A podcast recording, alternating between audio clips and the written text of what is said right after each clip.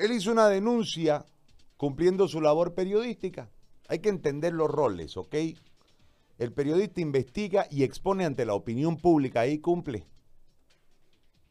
La anterior vez que hubo denuncias, a través de estas denuncias, la Presidenta lo dijo en un discurso, grabado el discurso, lo que quiere decir que hay una preproducción previa, hay una redacción y una ejecución discursiva grabada para que no haya errores. En un discurso grabado dijo que a través de las redes sociales iba a buscar la fiscalización. ¿Estamos? Junior Arias cumple con su trabajo, le acercan datos, los investiga, hace una relación y dice estos datos son reales y los expone ante la opinión pública. Hasta ahí cumple. En vez de que se abra una investigación como debe ser, porque está ayudando a la transparencia que supuestamente busca la presidente, recibe una carta de amedrentamiento. El Ministerio de Gobierno lo amedrenta y dice que no va a descansar hasta que Junior diga esto es mentira. Pero no dice absolutamente nada en relación a la denuncia. Es decir, dice, retractate, le dice. Pero no le dice por qué se tiene que retractar usted denunció mal, este papel es falso, este documento no existe, el precio en Venezuela no es el que usted dijo, no dice nada, solo dice retractate, en otras palabras lo amedrenta. Y a través de él al resto. ¿Por qué? Porque uno puede decir, a ver, un periodista con este medio, porque él es dueño del medio, con eh, eh, canales eh, de trascendencia nacional, porque tiene repetidoras en varios distritos del país le hacen esto que me van a hacer a mí, que soy una simplecita radio, digamos. ¿Me, ¿Me explico o no? Entonces hay un amedrentamiento. Claro. Torpe además. Pero además de eso, yo anoche, por una preocupación de los oyentes del desayuno, recibo un video a qué hora? Diez y media de la noche, de una entrevista que yo no vi y que ya terminé viendo anoche, donde él es entrevistado por Pablito Calucho y le dice que lo han seguido en una moto y que él va a sentar una denuncia eh, a la instancia correspondiente porque teme ya por su integridad física. Lógicamente, si te amenazan por carta, te mandan una moto, solo el OPA no se asusta, ¿no? Porque no entiende lo que pasa.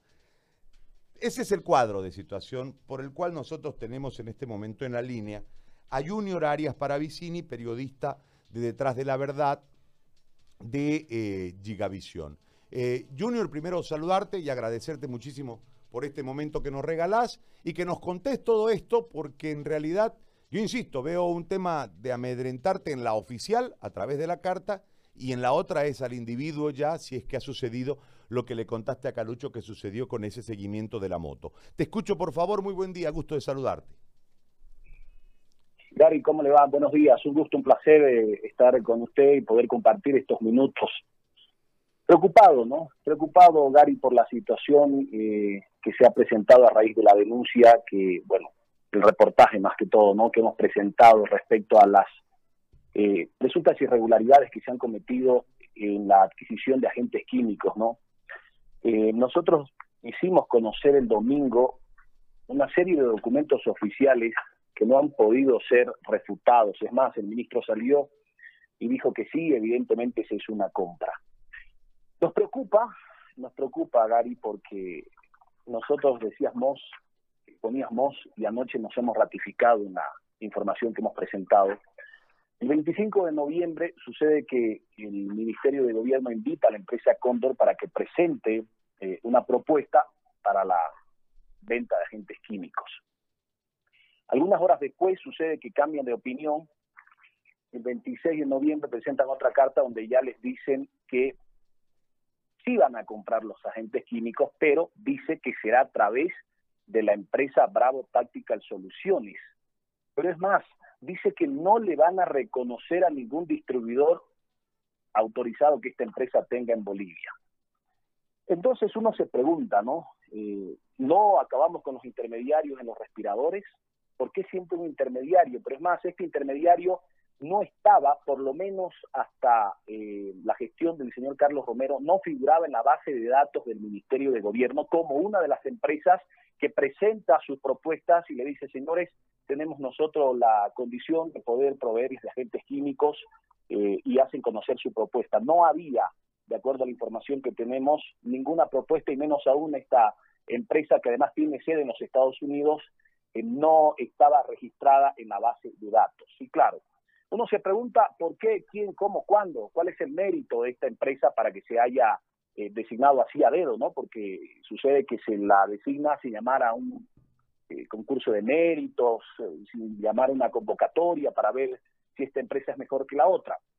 Y claro, aquí viene ya el malestar y la indignación de la gente del Ministerio de Gobierno porque establecemos de que el jefe de gabinete del ministro de Gobierno es una persona muy allegada a uno de los eh, representantes o propietarios de esta empresa, que es el señor Luis Bedman, que es el papá del apoderado legal de la empresa que tiene sede en los Estados Unidos. Y aparecen fotografías del señor eh, Méndez con el señor Bedman en Buenos Aires, en Estados Unidos. Y luego uno eh, sigue buscando y aparecen ya fotografías de él, no solamente como jefe de gabinete, sino en la campaña, en Palacio de Gobierno, entonces uno se pregunta, ¿no? Eh, ¿Será este el mérito que ha tenido la empresa para lograr tener esta contratación directa? ¿O cuáles han sido los, los, requisitos que ha cumplido? Esa es una de las preguntas que nos hemos hecho porque consideramos de que hay cosas que no están claras en este tema. Accedimos al contrato igual, ¿no? En el contrato eh, se hace una analogía de todo lo que se va a comprar, son en total ocho ítems y claro, Gary, es muy difícil, muy difícil teniendo solo el contrato poder hablar del contrato como tal, porque más allá de la relación que hay entre el jefe de gabinete de amistad con el padre del dueño de la empresa, no había forma de poder hacer una analogía de los precios, por ejemplo.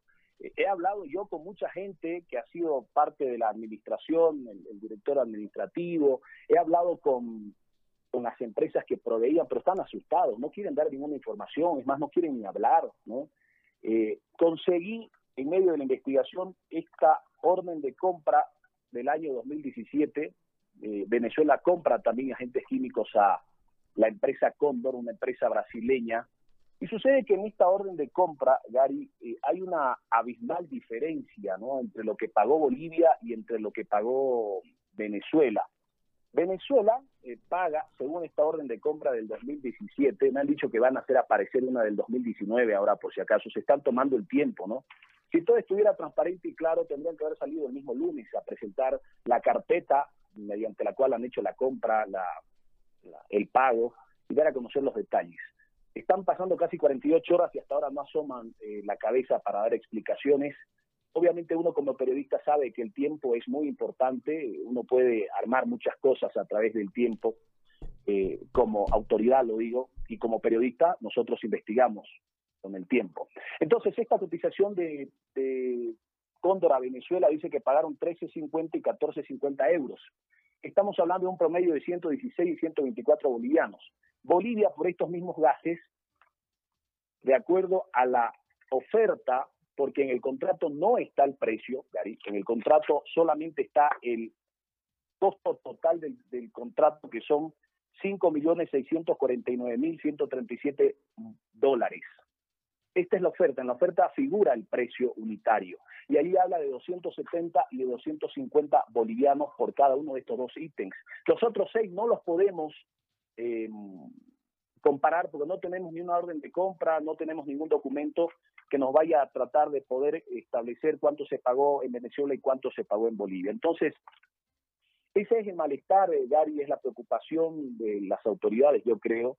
Nosotros lo que hemos hecho es hacer conocer este reportaje en torno a la información que hemos obtenido para tratar de eh, conocer, indagar y escuchar qué dicen las autoridades respecto a esta en contra que para nosotros se tiene varias aristas que no están claras. Ahora, eh, Junior, no hay ninguna respuesta, es cierto, y están seguramente fabricándola, pero en este marco este, hay un comunicado. ¿no? El comunicado te, te, menciona desde el comienzo, dice la Dirección de Comunicación del Ministerio de Gobierno denuncia ante los ciudadanos que el señor Junior Arias ha difundido una historia falsa para dañar el prestigio y la dignidad del personal de este ministerio. Esa falsedad es guerra sucia y es guerra política. Eh, ante ello solicitamos al señor Arias que rectifique con esa historia falsa y construida sobre la base de insinuaciones irresponsables, coma, el señor Arias está dañando la imagen, el honor y la dignidad de varias personas. La verdad del tema que el señor Arias manipula es simple. Se trata de una compra estatal hecha dentro de la ley y de las normas y cumpliendo con absolutamente todos y cada uno de los requerimientos y requisitos que la legislación exige. Sin embargo, esa compra legal y normal es presentada de modo malicioso y manipulador por el señor Arias. Repetimos, dice, a esto voy. Es una falsedad y no vamos a descansar hasta que el señor Arias rectifique y restaure la dignidad de imagen de las personas dañadas. Te vuelve a reiterar la amenaza, pero además te califica en el comienzo. ¿Vos sos un guerrero sucio o un guerrero político, eh, Junior? Eh, Gary, a mí me apena mucho esta, este comunicado, que más que comunicado es una amenaza entre líneas, ¿no?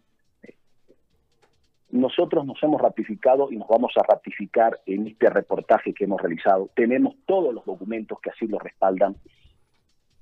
Y ojo, ¿no? Ojo. Hemos dicho que el reportaje es de acuerdo a una orden de compra del 2017. Que ahora salga el ministro Murillo, que salga su gente a mostrar una del 2019, es totalmente diferente, ¿no? Nosotros hemos sido absolutamente claros. Y claro, nosotros no podemos llegar a la empresa Cóndor nosotros no le hemos comprado un lápiz, un gas a la empresa Cóndor, entonces la empresa Cóndor no tiene ninguna obligación con nosotros, más bien tú entenderás que un proveedor no se va a pelear con su comprador, ¿no es cierto? Entonces, le puede pedir que le haga una cotización. Han pasado 48 horas y no hay respuestas. Nosotros nos ratificamos, Gary, no hay guerra política, no hay guerra sucia, no se ha inventado aquí ninguna historia. Eh, lo que hemos hecho es mostrar el contrato, el contrato que firmó el ministro de Defensa el 19 de diciembre del 2019 a través de una contratación directa y a través de un intermediario. Otra pregunta, ¿por qué eh, le entregan el contrato a un intermediario que tiene sede en los Estados Unidos cuando, de acuerdo a la información que hemos obtenido, todas las empresas que proveían este servicio con anterioridad son empresas bolivianas, son empresas que eh, facturan en Bolivia, que tributan en Bolivia, que tienen sede en Bolivia, que están registradas en Bolivia. ¿Por qué se acude a una empresa que tiene sede en los Estados Unidos? Es decir, el dinero no ha quedado en Bolivia, José Gary. El dinero se ha ido afuera. Porque le compras a una empresa brasileña y tu intermediario es una empresa norteamericana. En el pasado eran empresas bolivianas, todas las empresas estaban en el país. Es más, las empresas iban a Río de Janeiro, de acuerdo a la información que tenemos, traían los agentes antidisturbios, pagaban su desvalorización, emitían sus facturas, es decir, se ha pasado por encima de todo lo que se hacía en el pasado, por lo menos en la compra de estos agentes químicos, para hacerlo de manera directa, porque en la documentación dice que se le hace un descuento a la Fuerza Aérea Boliviana de casi 696 mil bolivianos para que sea un avión de la FAP, un Hércules que vaya a Río de Janeiro y cargue los agentes químicos y los traiga a Bolivia. Es decir, nosotros, ese, ese intermediario intermediario virtual, ¿qué ha hecho para ganarse el dinero? Cuando no, no ha sido el intermediario el que ha entregado los agentes químicos en Bolivia, ha sido la Fuerza Aérea Boliviana que ha ido hasta Río a recoger los agentes químicos. No sabemos si allí estaba un representante de la empresa intermediaria no tenemos idea de esa, situación. Pero en realidad lo que se ha hecho es solamente papeleo y quien ha ido físicamente a traer los agentes químicos son las autoridades bolivianas. Ahora, Junior, te siguió una moto, dice. José Gary, nosotros estamos desde hace algún tiempo atrás recibiendo mucha, mucha, mucha información, bastante información, es más, algunas veces me, me, me avergüenza, porque hay mucha gente que me escribe, y aunque no lo creas, pasan días, sino una semana y no logro leer los mensajes, porque entran muchos mensajes al WhatsApp, entonces los mensajes van yendo para abajo, para abajo, para abajo. Trato de leerlos en las noches, pero llega un momento en que ya me canso y no logro ver. Eh, yo voy mucho y a Santa Cruz. Hace una semana, dos semanas más o menos, salía de la casa de mi madre, yo iba a la casa de un amigo Eh, y veo cuando salgo de la casa de mi madre, estamos en cuarentena, no hay mucho tráfico, veo una moto que venía detrás. Entonces la voy siguiendo, voy, voy reduciendo la velocidad, voy acelerando. Claro, ya me doy cuenta que venía esa moto haciéndome un seguimiento, ¿no? porque era una moto pequeña, no era una moto para, para atentar, por ejemplo, contra mi persona, era una moto de seguimiento. Eh, me doy cuenta que en el Cristo que venían tras mío, me reduzco la velocidad eh, y claro, cuando yo doblo de manera rápida, la moto se para. Entonces yo me doy la vuelta y los encaro. Y cuando hago eso, la moto sigue. Eh, llegué como hasta el octavo anillo del avance. Ellos venían mirando hacia atrás y con el teléfono. Yo tengo el video, tengo las fotos de, de esta pareja. No son policías, por si acaso, he hablado con amigos policías, con amigos de inteligencia, con amigos de la FLN, porque claro, el, ministro este o el, de ayer o el de mañana eh, debe creer que la gente, sus policías son, son sus fieles, ¿no? Y tú sabes que uno tiene amigos. Y los amigos a uno siempre lo, lo alertan, lo advierten, le dicen cuidado, este, está pasando esto, han dado estas órdenes. Hablé con unos amigos. Esa moto no es de la policía, no es de inteligencia, tampoco la pareja es policía. Ellos me dicen que son para policías, se podría decir, o personas que trabajan con los policías para hacer seguimiento. Esa es su tarea. Eh, preocupados nosotros del caso, entramos, averiguamos, esa moto es una moto que está registrada en el municipio de Porongo. Es una moto que no tiene BCISA, es decir, no pude identificar dónde fue la última vez que cargó combustible o cuál es el recorrido del carguillo de combustible. Es, eh, la moto está registrada a nombre de un jovencito de 20 años. Tengo la dirección, tengo su carga, tengo todo. Eh, consideré que no era el momento para, para hacer conocer el hecho, eh, porque de repente lo que querían era infundirme miedo, ¿no? asustarme, amedrentarme, para que para mandarme un mensaje entre líneas. No lo hice público, tampoco le he, presentado las fotos, los videos, porque porque no quiero caer de víctima, José Gary. Lo que he dicho es que a partir de la denuncia que he realizado este domingo, eh, yo considero que mi integridad física está en peligro. Ese comunicado que sonó más a una amenaza eh, le quitó la paz y la tranquilidad a mi familia, José Gary. El día domingo para mí fue muy duro, en la noche yo estoy preparado para todo. O sea, yo no le tengo miedo a, Murillo, no le, soy un hombre que está, eh, eh, que se ha criado en esto, José Sabemos cómo es el poder, sabemos cómo son quienes ostentan transitoriamente la administración del Estado, pero la familia eh, no lo entiende a veces, se asusta, se ponen nerviosos, no saben qué va a pasar con uno. Entonces el día domingo fue muy difícil porque veía a mi familia muy, muy, muy golpeada, ¿no? muy golpeada por, por ese comunicado. Yo, José Gary, no tengo miedo. O sea, yo creo que Dios es el que decide los designios de cada persona. Perdón, se cortó. yo creo que Dios es el que decide los designios. Y bueno, nosotros vamos a seguir adelante. Yo le he pedido a mi familia que tenga tranquilidad, a raíz de todo esto he decidido acudir, voy a acudir a la, a la CIDH, porque creo que ya es, ya es eh, insostenible la forma en la cual se viene conduciendo el gobierno.